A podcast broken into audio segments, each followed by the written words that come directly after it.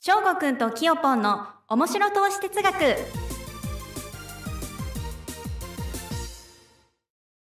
はい、皆さん、こんにちは。それではね、FX ラジオ、翔吾くんキヨポンの面白投資哲学ということで、えー今週もやっていきたいと思います。翔吾くん、よろしくお願いします。はい、お願いします。お願いします。じゃあ、今日はですね、まあ、えートレードで、えーよく言われるですね、まあ、個人投資家の方が9割以上がやっぱ負けちゃうと。で、勝てるのは、まあ、一部、まあ、ほぼね、1割ぐらいですよってよく言われてると思うんですけども、まあ、その言われる、なんですか、ゆえんというか、そのね、えー理由というかね、その辺を今日話していきたいなと思うんですけども、えーいかがでしょうか。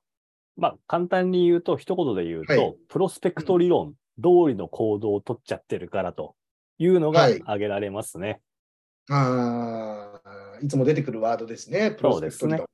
はいまあ、。これはもう一回おさらいして簡単に言うと、人間っていうのは痛みを後回しにする傾向にあって、自分にとっはて快楽を優先しちゃうという理論ですね。うん。はい。まあ、これはもう前も多分話したと思うんですけど、我々人類っていうのは狩猟をして生きてた時代が長いから、そこから脳の性質がまだ変わってないんだよと。うん、なるほど。だから今取れるお肉は今取って食べないと明日わかんないんですよ。はい。で、トレードに置き換えると、今取れる利益ってすぐ取りたくなんですよ。はい。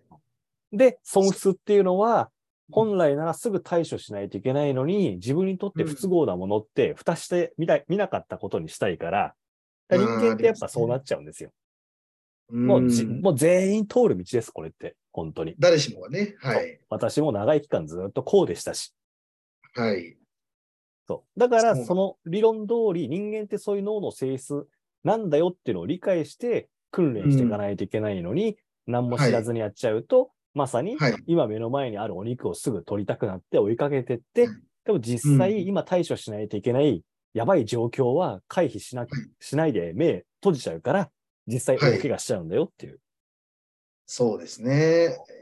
いや、でも大体そうですよね。うんえーまず皆さんがね、通る道っていうのはねそ。うだからそこを通って、もしくははいちゃんとそういうのを学んで、あ、そういう傾向あんだな、じゃあ自分もそうだから、じゃあそうならないように練習しないとねってなれる人って賢い人なんでしょうけど、はい。まあ大体これ8割方の人はみんな同じ道通っちゃうから、最初その通りのトレードすると思います、やっぱ。そうですね。じゃあ、うんそういうトレードの、じゃあ逆やんなきゃなって言うけど、はい。頭で理解してる程度じゃ、そんなトレードできないんですよ。うん、うん、そうですね。練習しないと。はい。じゃあどういうふうに自分を作っていくのかっていうマインドセット。はいで、。あと僕、未だにあの、受講生で教えた方で印象に残ってる言葉で、メンタルっていうのは必要ないと。あのちゃうんんうとん検証を繰り返した結果、自分にとってやりやすいうん、ルールとかうん、うん。定義があれば、それに従ってやればいいから、別にメンタル関係ないっすよねっていう言葉言った方いて、すごく印象に残ってるんですよ。なるほど。ああ、なるほどなーと、自分はメンタルとかの話ですごい苦労してきたトレーダーだけど、本当に賢い方ってそういう言葉を言うんだなと思って、未だに覚えてるんですよ。なるほど。自分はそのルールとか定義が曖昧なまま長く続けちゃってたんで、そもそもちゃんとしたのがなかったんですよ、最初は。はい、はい。で、歴重ねたからできたけど、なんで僕は。はい。で今改めて考えると、確かに自分が自信を持ってトレードできるのは、失敗した数もめちゃくちゃあるから、その中で検証してってできた自分のうん。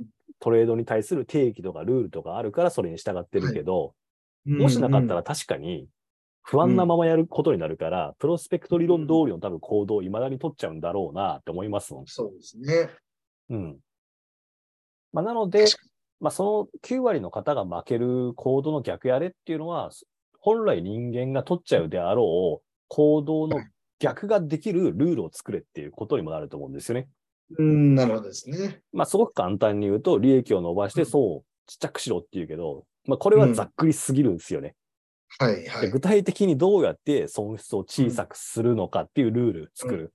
じゃあどうやって利益を大きくできるようにするのかっていうルールを作るって、細分化していかないと、まあ、自信持った行動を取れるようなルール作りにはならないよねと。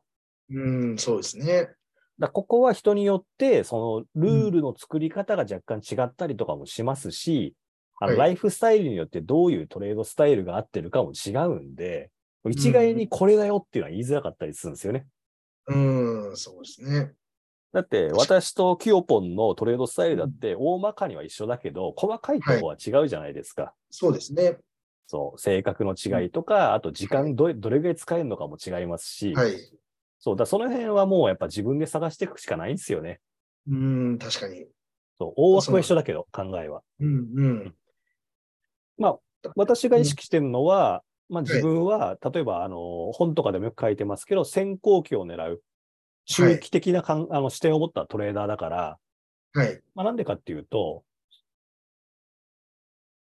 まあ、そうした方が、はい。あの今言った利益を伸ばしやすいとこで入れるから。はい。プラス、先行期っていうとこっていうのは、フィールドの際だから、際で入ってる方が逃げやすいんですよね、そもそも。ああ、なるほど、ね。もうここ。崩されたら絶対もうダメでしょっていうとこから入ってるから。うんうんうん。でもしそれが、はいあ。の、際で入ってなかったら、どこで逃げたらいいんだろうっていうのが迷っちゃうんですよね。そうですね。そう。だから損失をか、もしかしたら拡大させちゃう可能性があるんですよね。はい。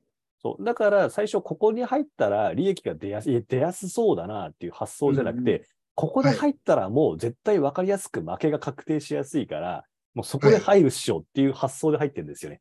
ああ、負けが分かりやすいところでね、入るっていうとこそう。ろ、だから、本来、利益がどこで伸びやすいんだろうかっていう発想の逆言ってますよね。どこで入ったら逃げやすいんでしょうかっていう。はい。確かそうにする逆です。と、エントリーポイント絞りやすくなるんですよ。はい。でそのエントリーポイントって、じゃあ勝率高くて勝ちやすいんですかって言われたら、別にそういう発想じゃないよっていう。はい。そうみんながもう分かりやすく撤退するっしょ、これはっていうところで入ったら、もう逃げないとまずいかうら、ん逃げやすい。いですよね。はい。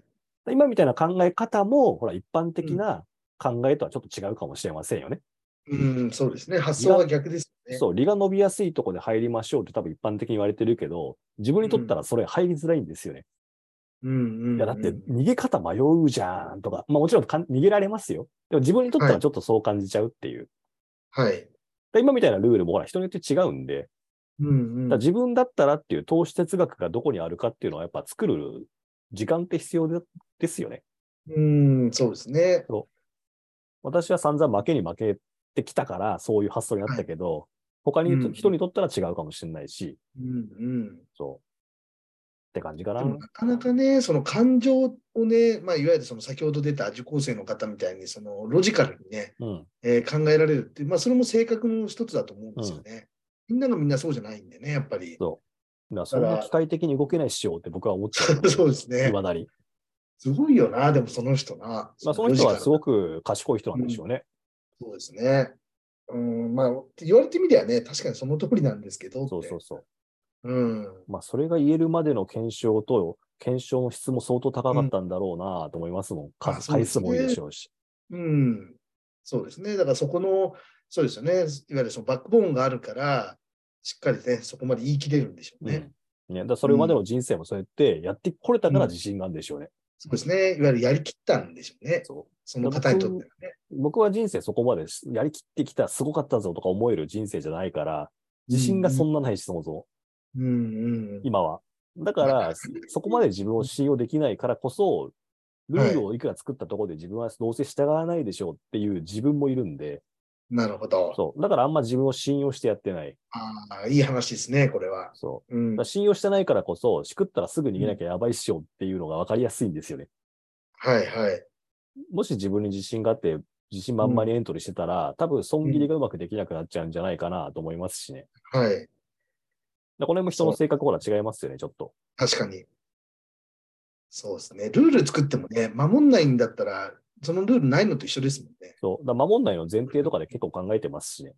うん。いや、そんなね、守れる人の方が少ないと思うんですだよかね。ら世の中正直大半の人は守れないと思いますよ。そうだと思いますね。だから痛みを覚えながら叩き込んでいくうる。ん。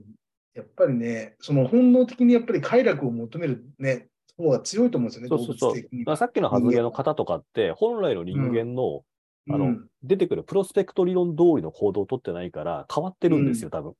うんでしょううね。ん。だから羨ましいなとは思いますけどね。